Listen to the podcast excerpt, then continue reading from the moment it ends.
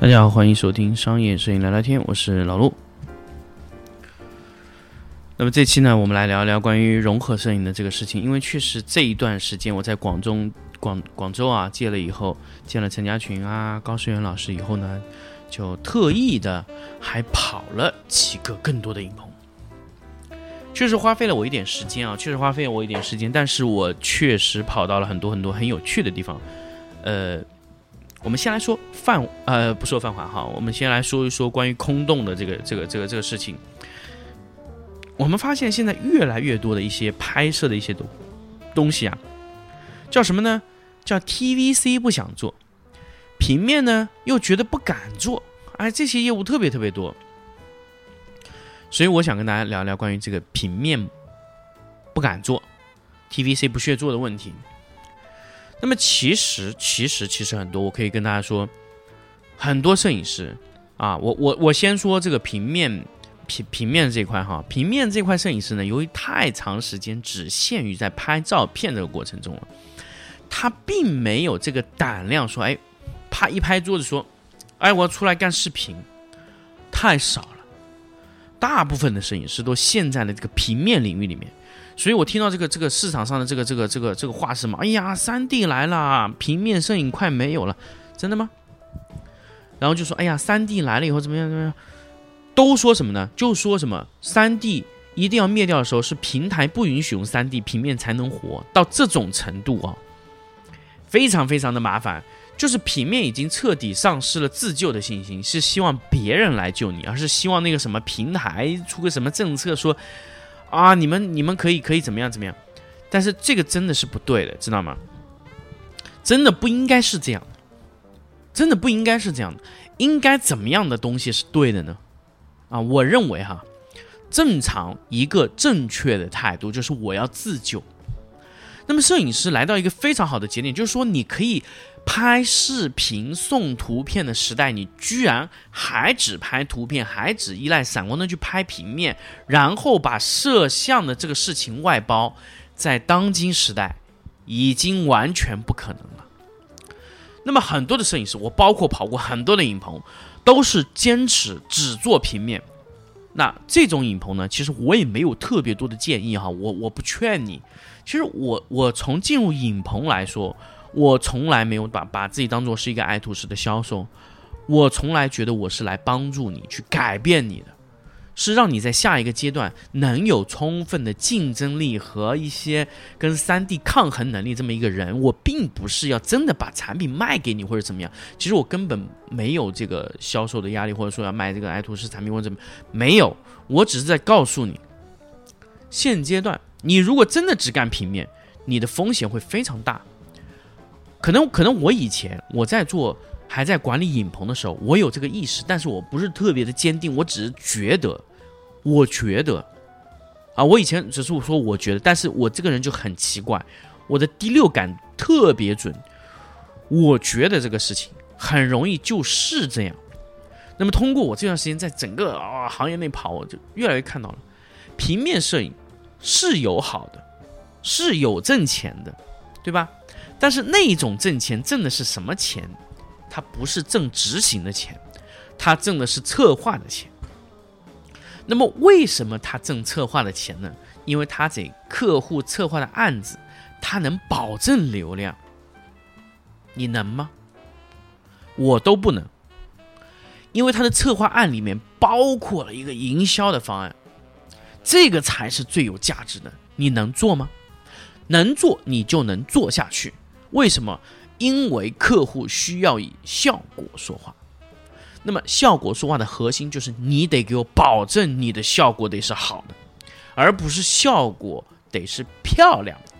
我早就说了一个好用的图片和一个好看的图片，哪一个更重要？一定是好用的图片。那么，我想说，哪一些摄影师他只要拍好看的图片都可以呢？啊，那高世元老师这种就可以，因为他只要把图片拍到。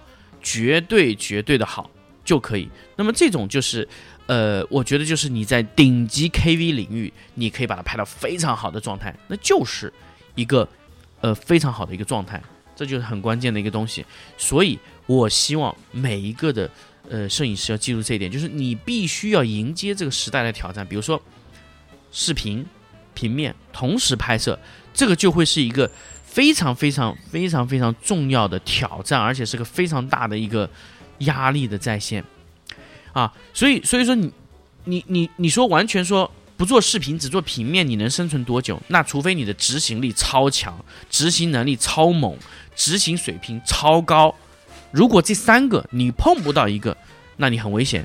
你必须面临到去转型，去做更多你不想做，或者你原来根本就没有想过，你说这个东西可以做的一个东西。你如果不做好这个准备，未来迎接你的这个风险是很大，很危险。很危险，非常非常危险。你你你需要去面对的，可能就是哎 TVC 的一个东西啊。那么再回过来说，TVC 摄影师为什么不做？为什么那些 TVC 拍干广告的那种为什么不来做呢？那很简单，因为他们的目标根本不是拍 TVC，而是去拍一些更强悍的网大网剧。那么所以他们真正想去拍这种大电影，这种非常强的，所以他根本连 TVC 都看不上。所以现在拍 TVC 啊，他这些广告的导演、广告的摄影师、广告灯光师，他其实他的目标根本不仅于此，所以他根本就不可能再往下放了。他们的段位就是要做更贵的，所以他不可能放下来做。那么好了，一个上面不做，一个上面不敢做，一个上上面的摄影师呢，下面不屑做。那么这个问题在哪呢？这个问题就在于中间就完全形成一个实实在在的空白地域。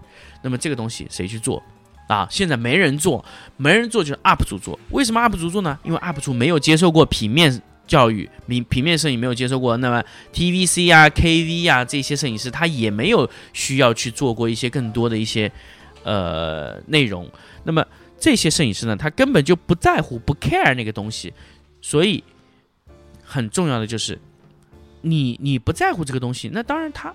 直接就按照这个逻辑来做，当然是能走通，他当然是可以去拍到更多的，呃，他想要的一些东西。所以这个对于很多摄影师来说，你真的你不做，那就把巨大的一个空洞让给了一个完全没有干过这个的人。我真的现在非常非常客观说。中间的那块地区的空洞摄影师，哈，我我可以很明确告诉大家说，这种摄影师从来没有任何参与过任何平面的摄影行为，也没有任何的平面老师，他甚至他没有老师，他的老师就是 B 站，他从 B 站完全去学习拍摄，最后到导出这个内容，啊，这个就是他整个的学习的流程过程就是这样的。那么这类摄影师，他在杀入到这个领域的时候，他是完全。没有这种什么啊，说你这个工作我不做，那个工作我不做，他没有这种评级的这个状态，所以他的问题就是，呃，价格可以做的很便宜，做到你根本想象不到的东西。但是其实中间那个内容呢，它产生的流量会非常大，这个就是我们发现，就是这个内容它很投放价值很贵。就比如说何同学这种这种内容，大家可以去看，它的投放价值很贵，但是拍摄内容能力很一般。根本不是那个那个档位可以做的，所以这个东西被巨大的空白填充了。平面摄影师又做不了，TVC 又不想做，啊，这个东西就就就就留了巨大的一块肉在那里，而且往往这种内容还来不及生产。